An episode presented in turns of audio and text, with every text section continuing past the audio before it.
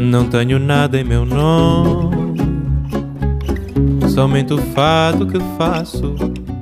Esto es Vidas Prestadas, un programa sobre libros y sobre mundos posibles. Programa sobre ensayo, sobre ficción, sobre poesía, teatro, cine, arte, música, literatura infantil, todo aquello que puede caber en un libro. Esto es Vidas Prestadas, un programa para nosotros, los lectores. Nada possui meu.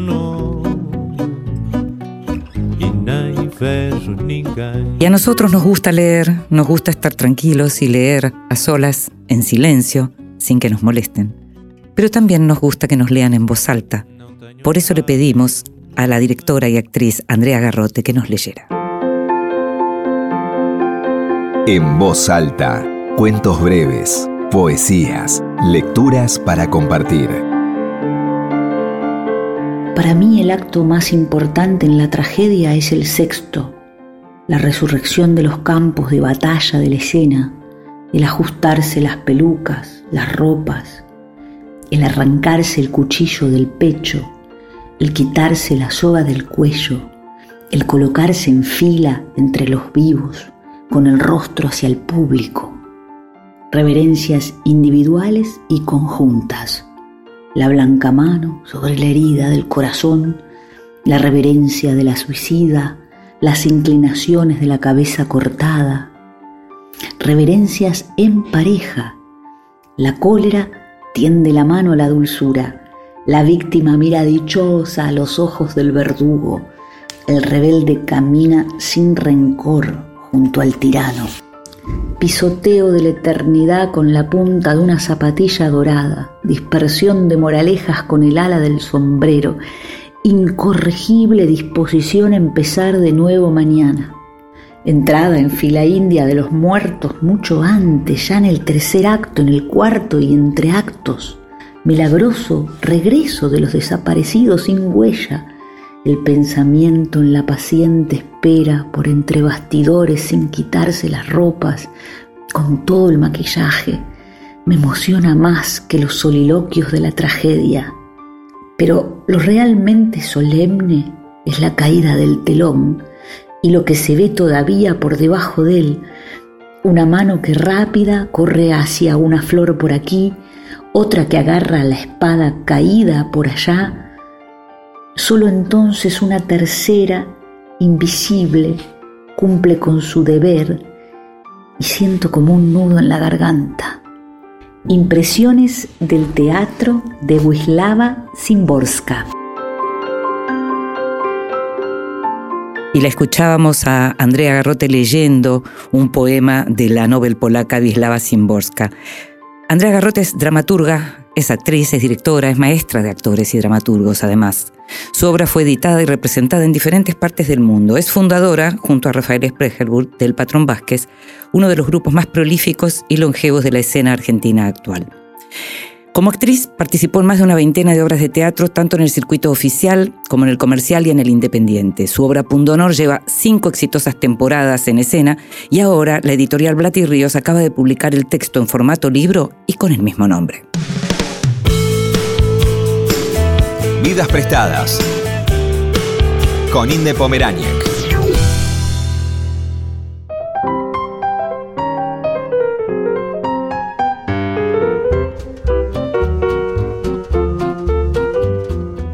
Chernov nació en Buenos Aires en el año 1953. Es escritor, psiquiatra y psicoanalista. Su vínculo con la ficción comenzó a los 40 años y ha resultado ganador de diversos premios con sus obras. Es autor de los libros de cuentos Amores Brutales, Amor Propio y Amo, y de las novelas Anatomía Humana, ganadora del Premio Planeta en 1993, La Conspiración China, La Pasión de María, El Amante Imperfecto, El Desalmado y El Sistema de las Estrellas.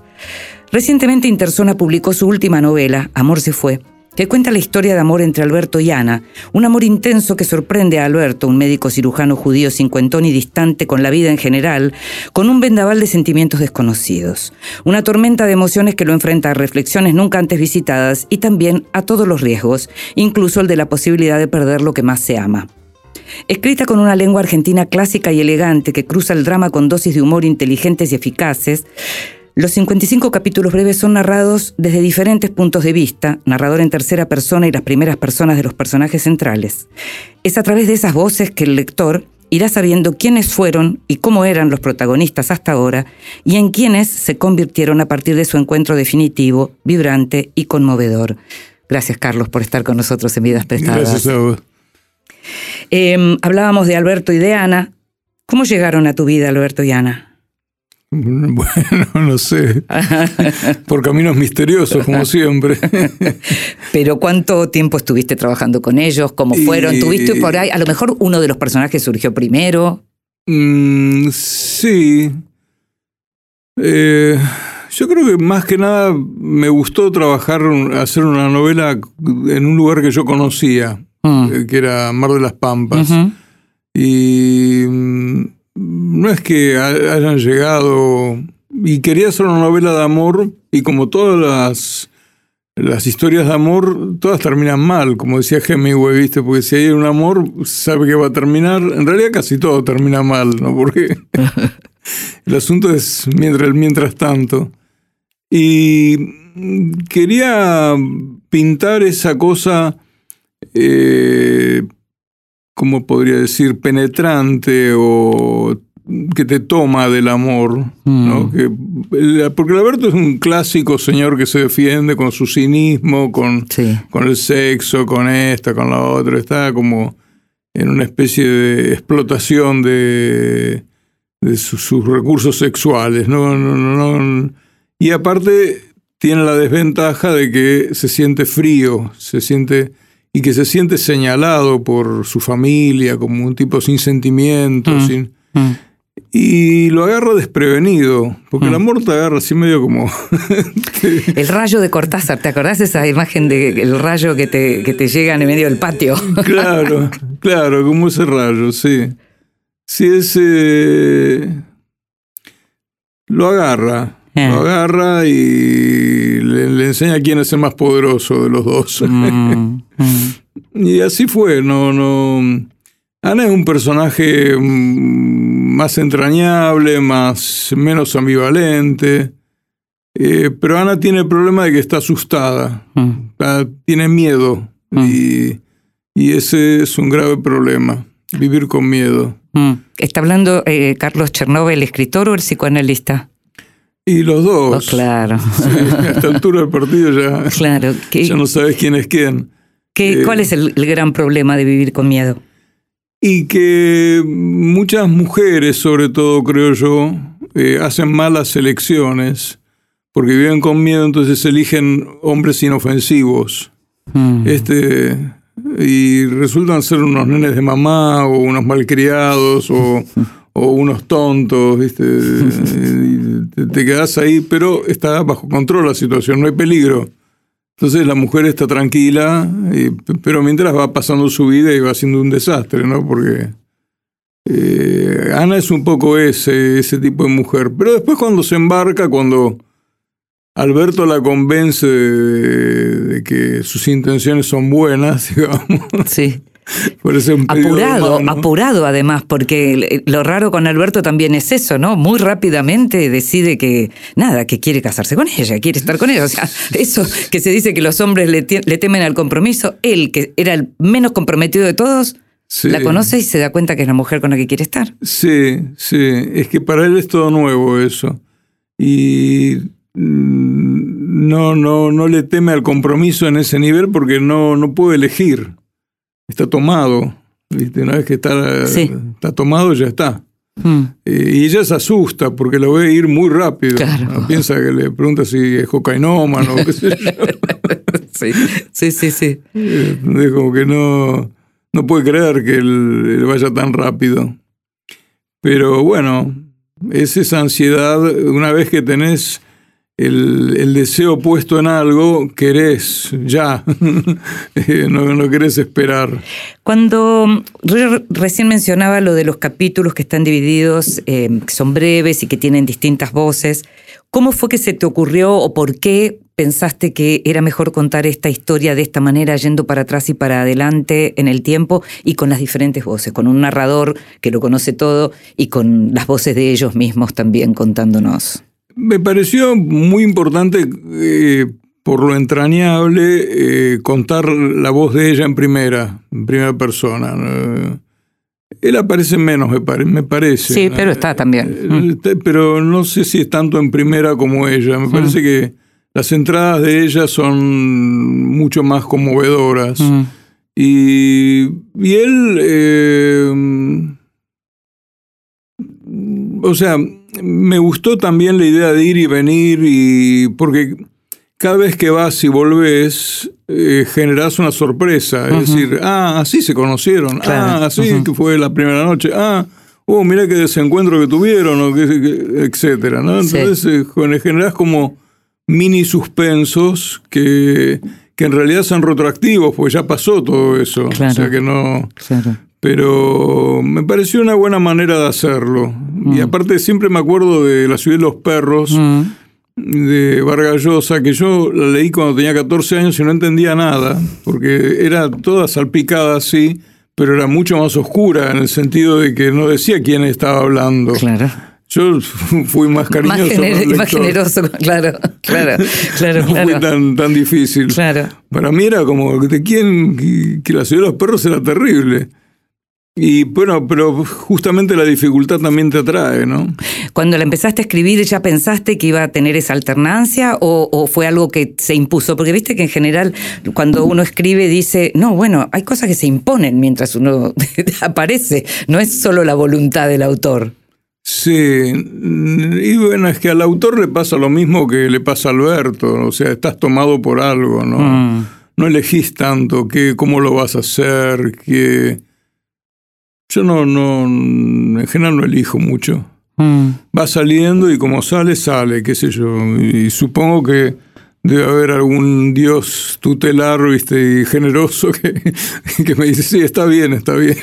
Ahora, la novela Amor se fue está llena además como de pequeñas anécdotas y pequeños mínimos, mínimos personajes secundarios que aparecen dos segundos de pronto, pero que las escenas son como muy claras, como si provinieran de historias conocidas, escuchadas. Eh, en tu caso, además, me imagino, cuando uno ya se pone grande, no solo vivió mucho, sino que también escuchó mucho, y más con tu profesión. O sea, deben aparecer montones de cosas que vos podés estilizar y reformar y demás, pero debes haber escuchado historias de amor a lo loco, ¿no? Sí, sí, escuché muchas historias de amor, pero pero básicamente las pequeñas historias son historias de mi familia. eso te iba a preguntar. Que yo no, no, nunca las he escrito, pues yo nunca escribí autobiográfico, siempre tuve como un rechazo. La otra vez estaba, ahora porque estoy intentando otra novela más autobiográfica que esta, eh, y estaba leyendo a, Carrer, que en un ensayo sobre Daniel Defoe dice que Defoe era un periodista veraz y calvinista o algo por el estilo, como que él no, le, él no le iba a dar a sus lectores esa porquería imaginaria este, de cosas que no son. Sí, sí, sí. Pero a la vejez eh, se cansó de ir salir atrás de la, a buscar la noticia y tuvo que empezar a inventar. En realidad los escritores nos pasa al revés. Empezamos a buscar la noticia cuando ya no se nos acabó la invención, ¿viste? Como que ya no se nos ocurre más que inventar o, ya lo hicimos, ya está, ya, pasamos por ahí. Y nada, fue bueno este, tomar esas cosas, esas pequeñas anécdotas de la familia que estaban ahí, ¿viste? Como que... ¿Venís de familia de médicos? No, no, yo soy el único médico. No, inventé algunas cosas. Eh, pero me, me causaban gracia porque cuando uno las pone sobre el papel se da cuenta de que ciertas costumbres familiares son ridículas, son ¿La cuchara con agujeritos existía? Esa existía. pero te das cuenta. Mi abuelo tomaba la sopa con una cuchara con agujero. Pero eso existía. Eso es increíble. Pero fue, fue, eso no tuve que inventar nada. El, mo- el modo en que lo contás, además, en donde contás cómo se apuraba para que no se le escapara la sopa por la cuchara, es como alucinante. Es- Sí. eh, hay, mucho, hay mucho de esa clase de humor que es realmente muy. En, en los momentos, además, muy judío, ¿no? También, ¿no? En momentos como. ma- que deberían ser más dramáticos, como las muertes. Hay algo, hay algo que, hay algunas cosas que aparecen, como por ejemplo en el regreso de la muerte, en el regreso del entierro de la abuela, cuando hay que comer la comida que es lo último que ella cocinó. Sí. Y yo me acuerdo haber atravesado esas situaciones y decir, yo no puedo comer esto. No A mí- puedo a comer vos te esto. pasaba lo mismo. Obvio. ¿Cómo voy a comer esto? Claro, sí, a mí me pasaba lo mismo. No recuerdo si mi papá se enojó o no, pero es muy probable porque él amaba así, doblemente dípico, era como Con triplemente madre, dípico, claro. no sé, era como... eh, amaba a su madre, así que cualquier cosa que yo hubiera cocinado, muerta, viva, no, no importa. Pero no debe ser, no es natural eso de que a uno lo impresione comer aquello que prepararon las manos de quien ya no está. Y sí, yo creo que sí, si te detenés a mirarlo, pero la gente va y come. claro. No, no, no. Yo puedo hacerte una larga lista de cosas que recuerdo, de muertos queridos y qué sé yo, y, y- y de cosas que me encantaban. ¿no? Los dulces de, de cerezas de mi abuela, eran, de mi boba, eran algo muy increíble y yo no lo pude probar. No, claro. Sí, sí, yo creo que.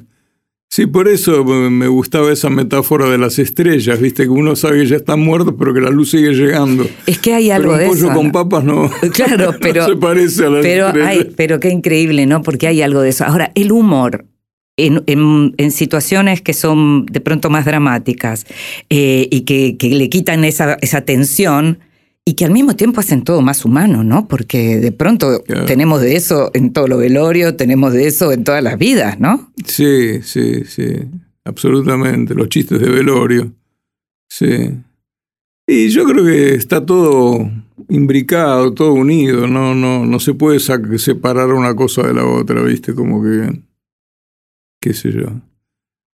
Qui- no, no se me ocurriría quitar el humor o, o esquivarlo. Es parte del- de la materia. Es como que trabajás sobre un sector de, de materia y bueno, y ahí también hay humor. Mm. No podés- es, es algo que no es que te lo propones, no hay una propuesta ahí. Exacto. Mm. Sale. Mm, Y sale y, y así es como debe ser, me parece a mí. Porque si no, es forzado. Mm. Es como Aira. Aira dice que si el- uno no tiene que hacer chistes, no tiene que buscar deliberadamente el humor, porque si no, no hace reír a nadie. Mm, Este, y tiene razón. mm. Pero vos sentís que, por ejemplo, sos así en la vida, Sí, sos así en general, o, o- o es el Chernobyl escritor el, al que le Así sale? soy en general. Así Ah. soy en general, sí. Porque la vida es como, como el principio de la novela esta, cuando el tipo se entera de cómo es el sexo y cómo es la muerte. Dice, así es. Es muy ideal en eso. Pero viste que te enterás a los 8 o 9 años y dices, no, no puede No ser, puede me están jodiendo. ¿Cómo, ¿Cómo puede ser así? Pero, pero mi mamá lo hizo solo para tenerme a mí. Esa es la sí, segunda, ¿no? Esa siempre viene a salvar a la madre. Exacto. Este, o la muerte, ¿no? Es tan poco realista. Cerró los ojos, ya está. Ya está, se murió. Esa, esa escena es muy buena. La primera, la de la abuela, es muy buena. Sí. Súper buena. Está muy bien. Está muy. Es muy. em, no sé, a mí me hizo pensar montones de cosas. La verdad que, como te decía fuera del aire, me, me encanta esta novela. Vamos a escuchar ahora un poquito de música Dale. y vamos a seguir hablando de esta novela de Amor se fue, Carlos.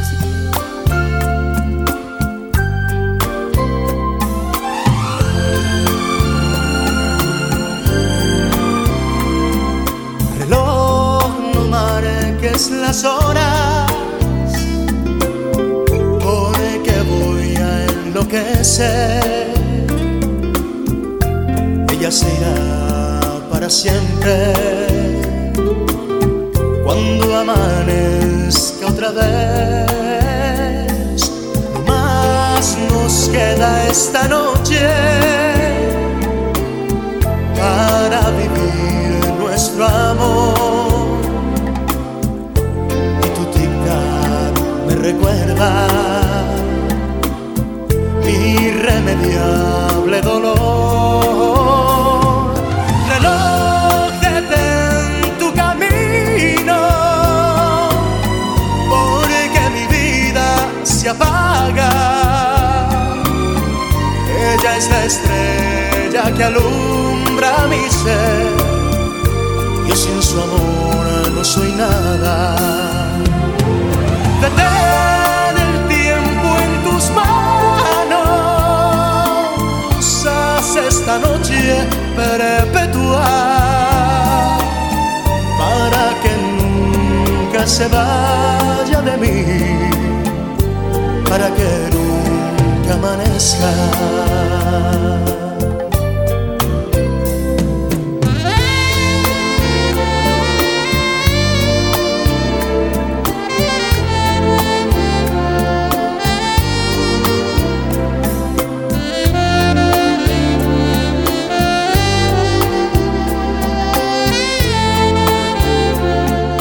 Escuchamos a Luis Miguel, El reloj. reloj detén tu camino porque mi vida se apaga. Ella es la estrella que alumbra mi ser. Yo sin su amor no soy nada. Detén el tiempo en tus manos esta noche perpetua para que nunca se vaya de mí,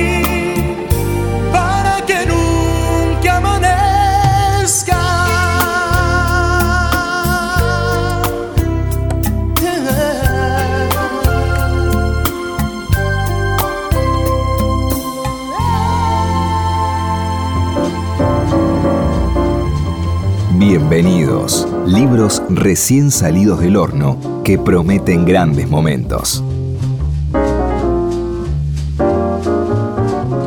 Y en los bienvenidos de esta semana empiezo por un ensayo muy erudito, pero al mismo tiempo muy amable, que se llama Afrodita y Eros, Consideraciones sobre mito, culto e imagen de Hugo Francisco Bauzá, publicado por el hilo de Ariadna Bauzá.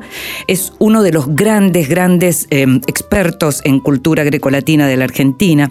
Y Afrodita y Eros es un estudio muy exhaustivo sobre la figura de la diosa griega del amor y de su hijo, que para los romanos, por supuesto, eran Venus y Cupido.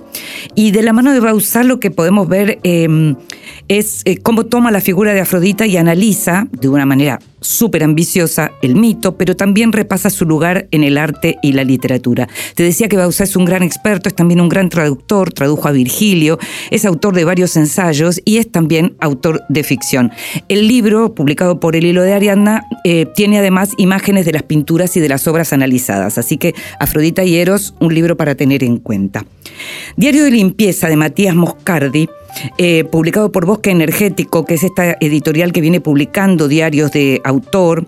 Ya publicó Diario Inconsciente de Santiago Loza, Diario de los 15 de I. Acevedo, Diario de un guardavidas de Natalia Figueroa Gallardo y en este caso Diario de Limpieza de Matías Moscardi. Es un libro que comienza hablando de un problema doméstico que tiene con su pareja en casa todos los días, que, que tiene que ver con la limpieza, lo que cuesta limpiar, pero al mismo tiempo ese, ese cuánto les cuesta termina en un diario que habla de cosas que normalmente se dejan afuera de los diarios íntimos, como por ejemplo la limpieza. Así que original este diario de limpieza de Matías Moscardi, publicado, eh, como te decía, por Bosque Energético. Y después una novela que tiene un título que parece un ensayo, se llama Historia de la enfermedad actual, de Ana de Forest, muy elogiada por eh, autoras como Jenny Ophil, que a mí particularmente me gustan mucho, y que en este caso tiene que ver como un, es como un relato que, que se mete de lleno en lo que tiene que ver con la dimensión humana de la práctica médica. Esta es la primera obra de ficción de Ana de Forest y se presenta en edición, eh, en una traducción, perdón, de Daniela Betancourt, publicada por Fiordo. Un libro en donde, según la contratapa y algunos de los elogios, dice que Ana de Forest mira a la muerte a la cara, la comprende cabalmente y la escribe de manera sencilla. La autora es neuróloga por la Universidad de Columbia y trabaja como médica en el área de cuidados paliativos del Memorial Sloan Kettering Cancer Center, de modo que lo que vamos a leer acá es algo que tiene que ver, es una novela, pero es algo que tiene que ver, por supuesto, con su trabajo.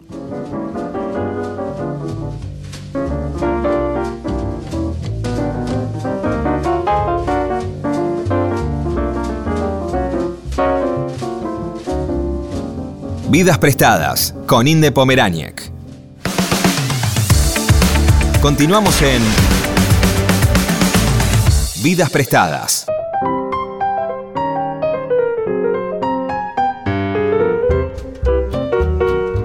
Y seguimos en Vidas Prestadas, este programa sobre libros y sobre mundos posibles, y nos estamos dando el gusto de charlar con Carlos Chernova a propósito de su nueva novela, De Amor se fue. Eh, una novela que además tiene un título y que arranca ¿no? con los versos de Macedonio, de Amor se fue, mientras duró de todo hizo placer, cuando se fue nada dejó que no doliera. Es perfecto. Es perfecto. Sí, sí, sí, es absolutamente así. Es, es, una descripción increíble, ¿no? Sí, la- Em, la hay varias. síntesis. Hay varias descripciones y varias ideas y reflexiones que aparecen eh, en la novela y que a mí me resultan como muy eh, atractivas. Eh, y hay una que la verdad que nunca lo había pensado, que tiene que ver con el viaje y que esta idea de que viajar se parece bastante a la infancia. ¿no? Claro. Se dice en un momento, porque dice, al viajar se atraviesan experiencias desconocidas, se frecuentan paisajes y costumbres y personas nuevas. Es similar a lo que ocurre en la infancia. Como se aprenden tantas cosas, desde hablar, comer y caminar, hasta leer y cruzar la calle, el tiempo transcurre más lentamente. Eso me encanta. ¿Cuándo, te, ¿Cuándo advertiste eso? Viajando. claro. Las pocas veces que viajé, pues a mí no me gusta viajar, pero ¿Por qué no te gusta viajar? no sé, es mucho lío. Como Alberto, ¿no te gusta viajar? ¿Qué? Como Alberto que viaja lo que tiene que viajar, no más. Claro, sí, es, en eso nos parecemos Alberto y yo. No, es mucho, mucho esfuerzo, mucho gasto, ¿no? Para enterarse de cosas que uno ve en la tele, qué sé yo. Pero así, ha sido entusiasta soy. Así, así te pasa como a él, que si ya conociste un pueblito medieval no tenés que ir a conocer los otros. Exactamente. Y los lagos, los lagos del sur. Un lago es más o menos parecido a otro lago, y qué sé yo, que la fórmula química, la composición, que son todos iguales. Ahí estamos viendo cosas, ¿ves? Ya que yo, sin preguntarte cuánto hay de Alberto en vos o cuánto hay de vos en Alberto, ya empezamos a ver que hay algunas cosas. Sí, ¿no? sí, Alberto tiene mucho que ver conmigo. sí. Ah, ok.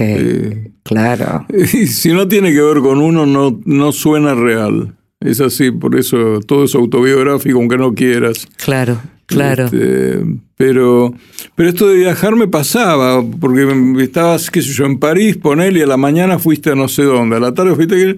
Y el día parecían tres días. Sí, sí. Y es así como... Y después me di cuenta que en la infancia pasó lo mismo. Sí, sí, me encantó esa idea. Me pareció Sí. así como muy.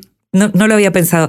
Hay muchas cosas que aparecen en, en esta clase de reflexiones y hay un tema puntual que tiene que ver con, por supuesto, con el amor, con este amor que va más allá de la pasión, que es el amor de, de cuando decidís que querés estar con esa persona hasta el final.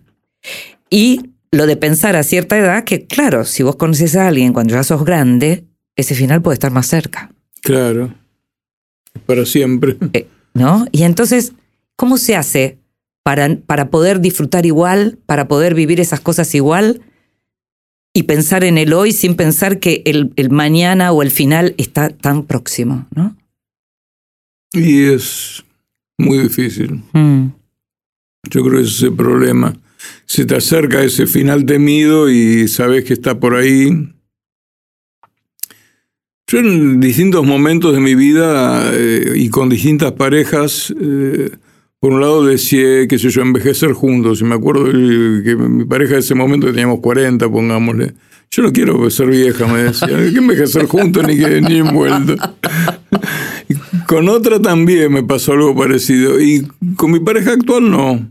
No me pasa eso. No sé por qué. Esto es más misterio de lo que uno eh, quisiera, ¿no? Pero es mucho lo que no sabemos, digamos.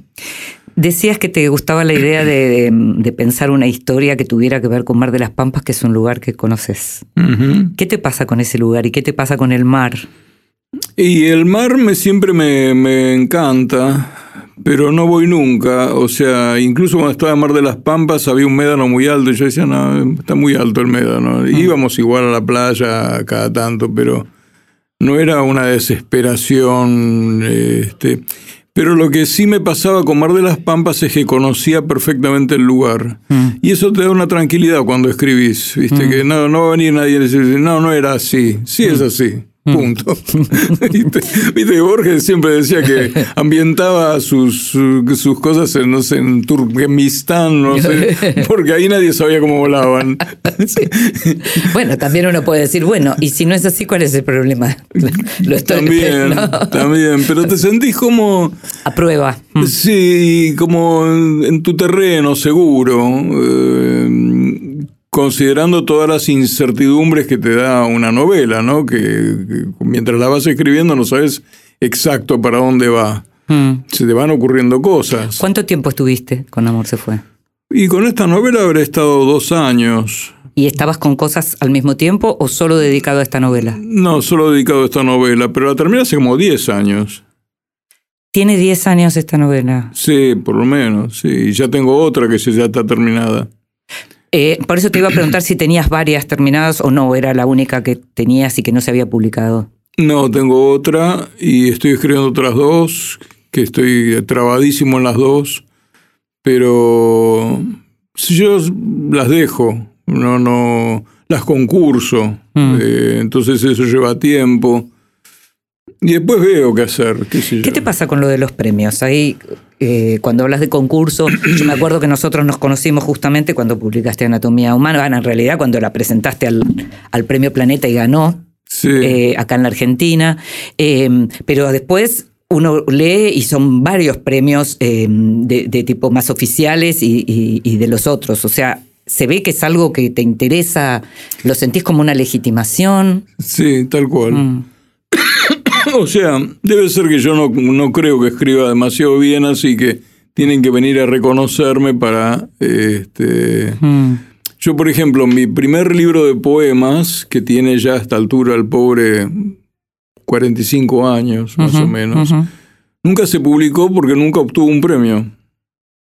Lo lamento, querido. Hmm. si querés pasar a, a, la prensa, tenés que tener un premio, tenés que tener reconocimiento, algo. Mm. que no sea yo el único que piensa que está bien. Porque yo no creo, no, no confío en mí. Pero y cuando. Está bien, pero eso como lector también te pasa que no vas a leer nada que no haya sido. Eh, no, no, como lector no. como lector leo cualquier cosa. No, me gusta, no me gusta. Es diverso el asunto, pero tengo como una especie de, complejo medio raro con los premios. O sea, de, de cosa medio extraña Igual hace muchísimo que no ganó un premio, pero me quedó eso. Bueno, tenés varios que, te dijeron, mire Chernobyl, usted además de psiquiatra y psicoanalista es escritor, ya está. ya, puede, considerarse un, escritor, ¿no? Claro, claro, algo así. Ahora, en, esta novela es una novela, llamaríamos realista, sí. ¿no? Pero vos trabajás también cuestiones que tienen que ver con género, ¿no? Sí. Eh, ¿Te sentís más cómodo por épocas? ¿Es algo que como lector lees al mismo tiempo un tipo de literatura y la otra? ¿Cómo, cómo, cómo es en tu vida eso? Yo aprecio mucho el género porque creo que uno tiene que inventar. Acá hay menos invención. la novela, por ejemplo, que está inédita, es una novela ambientada en Estados Unidos a lo largo de todo el siglo XX. Mm. Y ambientada en Google Maps, en realidad. Sí, sí. Es una gran ventaja. Hoy sí. Hoy este, está bárbaro eso. No sé si Hadley Chase, el de autor policiales, eh, usaba la guía Michelin. Claro. Nosotros tenemos cosas mucho más piolas. Pero yo valoro mucho las novelas de género, de invención, pero la gente no. Me doy cuenta de que no. Está cambiando igual un poquito eso, me parece, ¿sabes? Sí, pero lo consideran como algo infantil o tienen la opinión de William Defoe, de, Daniel. De, Daniel Defoe. Eh, viste como que no, sé es un casillero un estantecito de ciencia ficción distopía que sé yo que está como Igual no puedo decidir qué escribo. Ahora estoy escribiendo una que es que se llama En la Guardia, que habla de mis experiencias en la guardia. Como médico. Claro, pero como practicante en realidad. Sí, sí. Que era un, una cosa, este, ¿cómo te podría decir? Este, me, me arrasaba. ¿Tomabas notas en ese momento? No, no, no. escasamente podía respirar. Este, claro. Era terrible. Yo hice guardia en el 75 y 76. Mirá, en, mío. eh, con, No. en hospitales donde venían los milicos, qué sé yo, de todo. Pasaba de todo. ¿Qué así. hospitales eran? El Fiorito y el Vicente López. Mm. Estuve poco en el Fiorito porque era espantoso. Y en el Vicente López estuve como un año y medio más o menos. Mm. Y entonces empecé a escribir sobre esa etapa de mi vida. Después se fue como expandiendo un poco. Mm. Y ahora, pero la- a la novela a la cual le dediqué como cinco o seis años y que me frustró muchísimo es una novela sobre Alan Turing Mm, eh, y sobre el tema del alma mm. y sobre el tema del amor más allá de la muerte y que es una serie de cosas lindísimas que me, me parecían fantásticas, pero me salían. ¿Y cómo sos? eh, vos decís que te frustró, pero estamos hablando de cinco años. ¿Qué clase de rutinas tenés vos? Que sos además una persona que trabaja, que no trabaja como escritor, que trabaja, que se gana la vida como profesional en otra cosa. Sí. ¿Qué clase de rutina tenés para la escritura? ¿Tenés días enteros para eso? ¿Tenés horas? No, yo ahora en realidad trabajo poco eh, y tengo muchas horas libres. Y si logro vencer la flojera, así como dicen en México, escribo. Sí. O más bien leo. Mm. Porque para la de la, la de la guardia no tengo que leer nada porque me acuerdo. Es tu cabeza, claro. Pero la otra tuve que leer física cuántica, cosas que no entendí un pomo, este, muy difíciles. Mm. Eh, o, o sea, se pueden entender, eh, aunque son anti-intuitivas, pero el problema es que mm, ficcionalizarlas, Sí. hacer ficción con entiendo, eso. entiendo. ¿Entendés? Pues eso, eso no. Tengo una primera escena que está muy buena, me parece, en esa novela sobre Turing, y hasta ahí llegué. Mm. Cinco páginas. Vuelvo a Amor se fue y pienso en Ana, ¿no? Y pienso en las, por ejemplo, en la culpa de no haber tenido hijos, cosas que le pueden aparecer a una mujer a cierta edad, eh, eh, que por supuesto fue una decisión en su momento porque las condiciones no estaban dadas, pero tiempo después eh, eh, ella como que se arrepiente de eso. Tú, en- hablamos de las de los parecidos con Alberto en relación a la distancia con las cosas. Cuando vos escribís estas historias que tienen momentos tan conmovedores, Mm. ¿te sentís conmovido vos también como se puede conmover el lector o tenés distancia también con esas escenas? No, yo me siento conmovido y algunas veces en exceso. Ajá. Cuando escribí La Pasión de María eh, fue una tortura, Mm, que fue una novela sobre la tortura, pero mm. eh, este, lloraba todas las... Cada vez Ah, que me, sentaba a escribir lloraba. Era Mm. terrible la, eh, el impacto de que exista tanta maldad. Mm. Viste, como no puedes creer, ¿cómo? Mm, ¿Entendés? mm, Como mm. que hay algo que, que está mal hecho. Pero en general sí, yo me conmuevo con lo que escribo. Sí, me, me identifico con mis personajes. Si no, no están muertos. Si no, no les pones tu sangre, Mm. no, no. Cuando un lector te dice, yo lloré en estas escenas, son escenas que a vos no te sorprende que alguien haya llorado. Claro, no, no me sorprende. Bueno, esta novela es muy triste en particular, pero con otras que no son tan tristes tampoco. Te voy a hacer la última pregunta. eh, y, y tiene que ver también con tu experiencia de vida y con tu experiencia también en el oficio, ¿no? Tuyo. Eh, ¿Vos pensás que hay personas que están más preparadas para el duelo que otras personas? Sí, sí, sí. Hay gente que está. no sé bien por qué, hay, bueno, hay teorías, pero sí, que se lo bancan mejor y gente que cae del duelo, del duelo a la depresión y se van lejos, digamos. No es algo que se pueda, digamos, que uno pueda orientar su vida a, a resistir mejor, que es algo que está acomodado. Yo creo que tiene mucho que ver con, o sea, con las fuentes de amor que recibiste cuando eras chico. O sea, se supone que hay tres fuentes de autoestima. O sea, una fuente es lo que el amor que te dieron tus padres, amor incondicional, no importa que seas un estúpido o que seas el niño más inteligente del mundo, te van a amar. Sí, Si sale todo bien, ¿no? Si no sale todo bien, no. sí.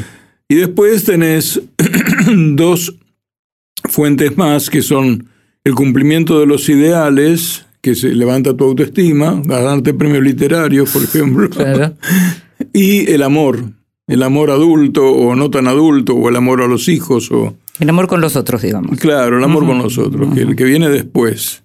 Pero tenés el tanque lleno, eso hace que, ese yo creo que es el 90% del asunto. Mm. O no lo tenés lleno, estamos mal. Mm. ¿Viste? Porque no es que con el amor adulto o, lo... Podés suplir lo que faltó. Claro, eso lo suplís un rato. Mm. Por eso no somos tan felices como debiéramos, ¿viste? Gracias, Carlos. Eh, gracias por la novela y gracias por esta charla. Ah, muchas gracias a vos.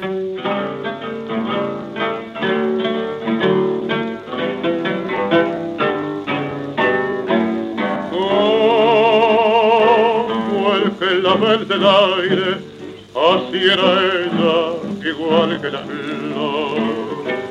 Por mi corazón, oh cuánto lloré, porque me dejó.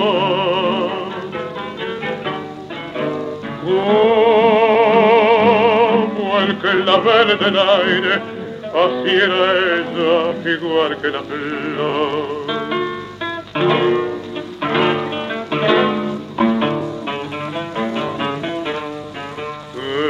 Esta región, igual que un solito y sin flor, así era yo, y presa del dolor, los años viví, igual que un ombú en esta región, y mi ramazón secándose iba cuando es una tarde mi sombra buscó una becaretón en mi ramazón y el árbol sin flores tuvo su flor. Mas un feliz viajero, viajero maldito, el pago cruzó brazos de él se me fue y yo me quedé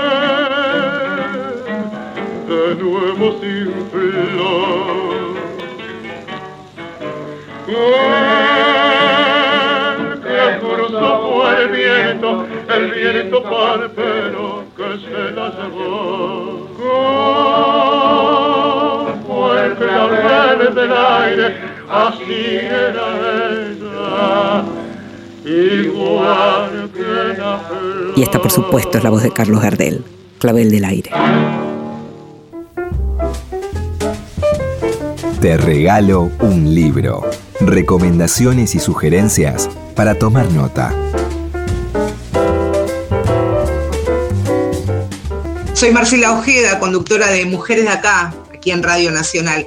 Este libro que les voy a, recomendar llegó a mí también a través de la sugerencia de un amigo, de un compañero de la profesión y me dijo, aparte de leer esta investigación que es maravillosa, también centrate en la historia de sus autoras, amigas desde la adolescencia, allí en la zona sur del conurbano donde se criaron. Hablaba de Carolina Santos, Gabriela Sey y Silvia Arcidiácono, investigaron para hacer esta maravilla, para mí el último libro incluso que, que leí, Al Taco, Historia del Rock Argentino hecho por mujeres, e investigaron el periodo 1954-1999.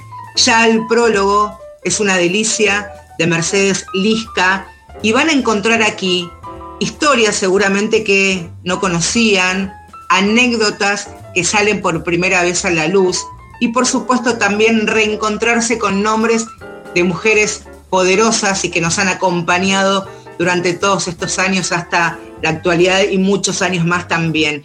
Y por sobre todas las cosas, es este libro, es esta investigación, un enorme acto de, de justicia para esas mujeres durante tantísimos años silenciadas por a veces el avasallamiento de muchos hombres del mundo del rock y también es un gran acto de memoria hacia ellas. Así que se las recomiendo mucho, mucho esta investigación en formato libro. Es una, una joyita que la tengo en mis manos y la hago circular porque me parece que, que vale la pena, por fuera de las bateas más comerciales.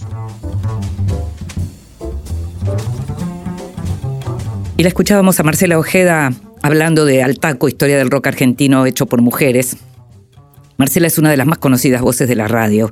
Es cronista de exteriores en Radio Continental hace 20 años. Conduce desde hace ocho temporadas el ciclo Mujeres de Acá en esta radio, Radio Nacional. Desde el año 2015 forma parte del grupo de comunicadoras de Ni Una Menos y fue reconocida por el gobierno alemán por su participación en este movimiento. Por su trabajo, Marcela fue premiada con el Martín Fierro y el Éter y fue nominada al premio Lola Mora. Libros que sí, títulos nuevos y no tan nuevos que son imperdibles. Me gusta mucho la literatura del norte de Europa, cierta literatura del norte de Europa, por ahí de la que conocemos menos, se traduce menos. En este caso hay un libro que llegó, que se consigue en Buenos Aires, em, publicado por Nórdica, una editorial muy exquisita eh, española, el libro se llama El precio de la amistad. El autor es Kjell Askildsen y es uno de los más grandes autores noruegos contemporáneos. El precio de la amistad reúne relatos, son relatos breves, cuentos muy, muy breves. Em, hay un epílogo de Julián Rodríguez, que es de un libro anterior, pero que sirve mucho para entender qué es la obra de Askildsen. Y en este caso, estos relatos breves muestran un modo de contar historias que es diferente. Yo no sé mucho de traducción, pero a veces creo que hay algo que tiene que ver con la forma de la narrativa que, que, está completamente vinculada con lo que es la lengua. Nosotros lo leemos en español, pero hay algo de esa cosa como áspera que se puede ver en estos relatos, en donde además son como muy em, elementales eh, eh, las palabras que se usan, casi te diría. No hay una cosa para nada barroca, no hay para nada algo rebuscado. Y el precio de la amistad tiene esos cuentos que son, que narran como pequeños momentos en la vida de determinadas personas cualesquiera que sean. Es un modo de escribir que es bien diferente y bien interesante de leer. Como te decía, el libro se llama El precio de la amistad, que, y, Askilsen es un nombre que viene, escrito, viene escribiendo muchísimo y sobre todo mucho relato breve. Así que te lo recomiendo mucho para que veas algo distinto. Patricio Zunini, periodista cultural y autor ya de varios libros, que estuvo en nuestro programa en algunas oportunidades, acaba de publicar Borges en la biblioteca, Em, lo publicó la editorial Galerna, tiene un prólogo muy interesante de Pablo Llanera, uno de los grandes eh, eh, periodistas culturales de la Argentina y ensayistas culturales de la Argentina. Y este Borges en la biblioteca originalmente era un libro que iba a narrar solamente lo, que tenía que ver con el periodo de Borges en la Biblioteca Nacional y tal vez lo que había pasado en la Biblioteca Miguel Cane antes, pero se extendió y se convirtió en otra cosa. Lo que hace Zunini en este libro, que por otra parte tiene una primera persona, aparece el autor contando cuestiones que tienen que ver con el modo en que consiguió cierta información, pero al mismo tiempo también aparece en primera persona, por ejemplo, el sobrino de, Borges hablando en una entrevista que sin duda hizo Patricio y que aparece eh, Miguel de Torre hablando y que es tan interesante, tan atractivo escuchar el relato que hace de su tío Borges, y como te decía, un libro que se llama Borges en la biblioteca, termina siendo Borges en todas las bibliotecas, Borges en la propia biblioteca, Borges en la Biblioteca Nacional hoy con los libros que eh, heredó, es decir, que, que, donó y que se fueron encontrando a lo largo del tiempo. Em, Patricio hace entrevistas con expertos que están en este momento en la biblioteca. El libro realmente se lee súper bien, es una manera de entrar a un autor que para muchos es complicado y en realidad hay como un juicio con eso. Este es una suerte de biografía diferente. Toma algunos momentos. Hay también historias que tienen que ver con historias de amor de Borges que aparecen porque aparecen algunas dedicatorias y demás. El libro se lee, como te decía, realmente muy bien. El prólogo está genial, el que hace eh, eh, Pablo Llanera, y es un libro muy recomendable. Y por último, no lo terminé, lo estoy leyendo, pero te lo recomiendo mucho como me lo recomendó Javier Aullero a mí. Un caballero en Moscú de Amor Towles, publicado por Salamandra, que es una novela deliciosa, enorme, de esas para llevarte de vacaciones o si te vas un fin de semana o tenés la posibilidad de leértelo en un fin de semana. Es una historia maravillosa que cuenta justamente lo que le pasó a un eh, eh, personaje de ficción, el conde Alexandr Rostov, que en el año 1922, por ser justamente un aristócrata, es em, derivado, es castigado y lo, lo, dejan viviendo en el Hotel Metropol, el famoso Hotel Metropol de Moscú, pero en lugar de estar en la, en la suite en la que estaba durante tantos años pagándola de, de su bolsillo, lo mandan a una habitacioncita en un sucucho en el sótano, lo que le permite a este mismo hombre tan elegante y tan delicado eh, juntarse con otra gente dentro del propio hotel. Él no puede salir del hotel. Esto ocurre en el año 1922 y la novela está buenísima. Un caballero en Moscú, Amor Towles, Salamandra. Não tenho nada meu faço. Y llegamos al final de este Vidas Prestadas. Entre los libros del estribo quiero agradecerle a Editorial Paradiso, que me mandó La soledad de las cosas de Diego Tatián y Locus Lucy de Carlos Martín Eguía. Eh, sabes que vas a poder escucharnos cada vez que quieras en la página de Radio Nacional o si no, en la plataforma de podcast que prefieras. En la operación técnica estuvo Ezequiel Sánchez, en la edición, Leo Sangari, en la producción consiguiendo todo y mucho más, Gustavo Kogan. Me llamo Inde Pomeraniec, me encantó hacer este programa para vos en esta radio. Nos estamos escuchando. Chao. Não tenho nada em meu que.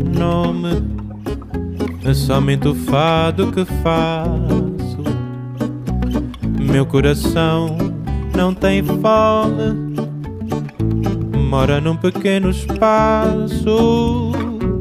Vivo da vida que passa, de amores que vão e vêm. Nada possuem meu nome e nem vejo ninguém. Lamento se não me querias por mim. Não vias o quanto sou rico assim. Um dia virás me dizer: Não vivi, só posso ter pena de ti. Fortuna ganhei, tanto quanto perdi. Não tenho posses nem peço. De outras paixões já sobrevivi. Sei dos meus erros, confesso. Adeus, não olho para trás. O tempo todo consome. Perde-se o ouro, o amor se desfaz. Não tenho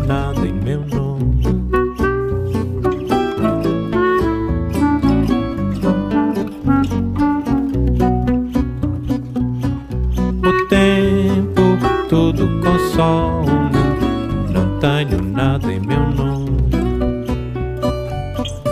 O tempo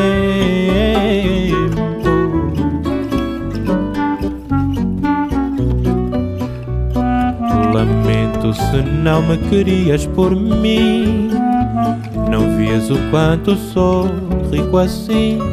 Um dia virás me dizer: Não vivi, só posso ter pena de ti. Fortuna ganhei tanto quanto perdi. Não tenho posses nem peço. De outras paixões já sobrevivi. Sei dos meus erros, confesso. Adeus, não olho para trás. O tempo todo consome. Perde-se o ouro, o amor se desfaz. Não tenho nada em meu